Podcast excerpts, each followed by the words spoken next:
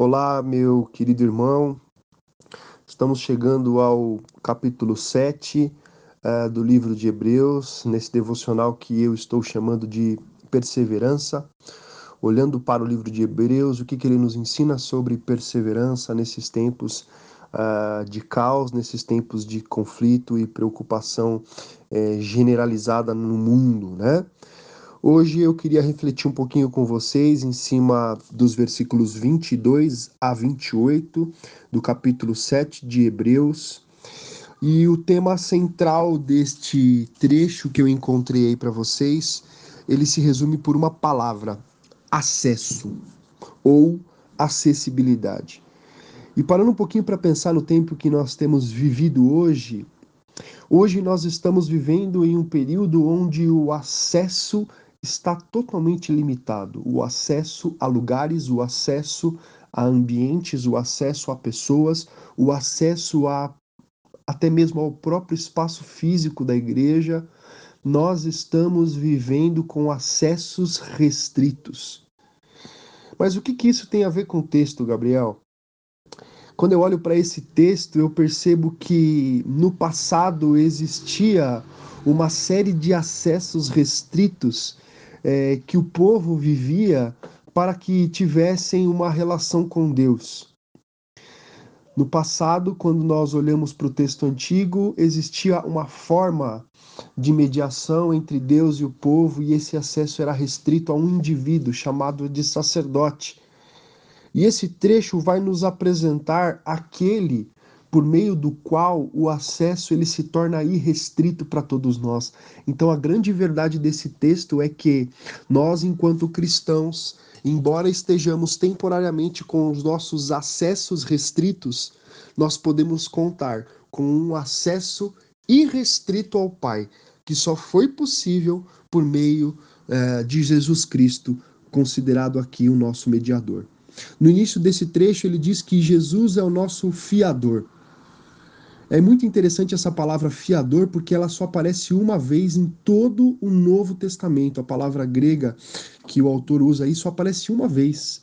E é para é, qualificar a ação de Jesus enquanto mediador das nossas vidas com o Pai. O interessante é que o fiador é aquele que assume a dívida.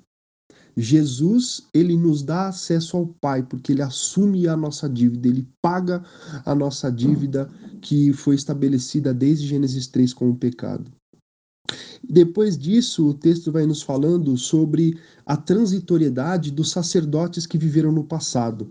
O papel do sacerdote no passado era abrir acesso a Deus criar relação de intimidade com Deus. Só que o texto nos diz que esses antigos sacerdotes eles são transitórios, porque ele morri, eles morriam.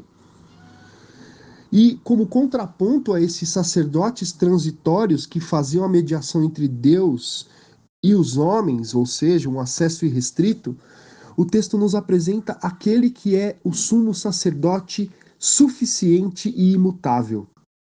Agora a pergunta é: por que Jesus é o nosso sacerdote imutável? Por que Jesus é o nosso sacerdócio suficiente? Existem duas respostas para isso. Primeiro, pelo que ele é, e segundo, pelo que ele fez. Se você olhar atentamente aí os versículos 24, 25 e 26, você vai perceber que esse sumo sacerdote Jesus, ele é imutável. E é interessante que a palavra, é, no, no, texto original, ela indica a ideia de, de inviolável. Ninguém pode assumir a função de Jesus. Ele é santo. Ele é inculpável, ele é inocente. Ele não tem nenhum tipo de mácula. No Antigo Testamento, eles tinham que sacrificar um animal puro e perfeito para que os pecados fossem redimidos. Jesus é imaculado, não tem nenhum tipo de defeito nem falha. Ele é separado dos pecadores, embora se manifestou como homem, não compartilhou do pecado dos homens. E ele foi feito mais alto do que os céus. E ele é considerado como sacrifício suficiente. Isso é o que ele é. Ele só pode ser o sumo sacerdote imutável por causa da sua condição. Ele também é nosso sumo sacerdote pelo que ele faz, pelo que ele fez. O texto nos diz aí que ele nos salva totalmente, versículo 25.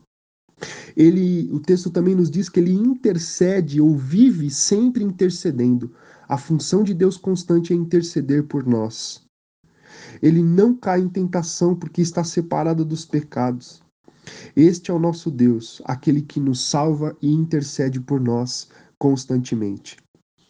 E por fim, no versículo 28, ele nos diz que este Jesus, que é o nosso fiador, ele só é nosso fiador porque ele é aquele que garante a palavra, garante o juramento feito por Deus de que um dia seríamos salvos. E o interessante é que ele diz que esta palavra, este juramento constituiu o filho perfeito para sempre. Ele permanece perfeito em sua mediação e permanece perfeito em sua condição de servo. Se hoje nós temos um acesso livre e restrito ao Pai, é porque nós temos um Jesus que morreu por nós assumindo essa função. Que Deus abençoe seu dia, abençoe sua vida e que você tenha consciência de que esse acesso ele é restrito porque Jesus morreu por nós.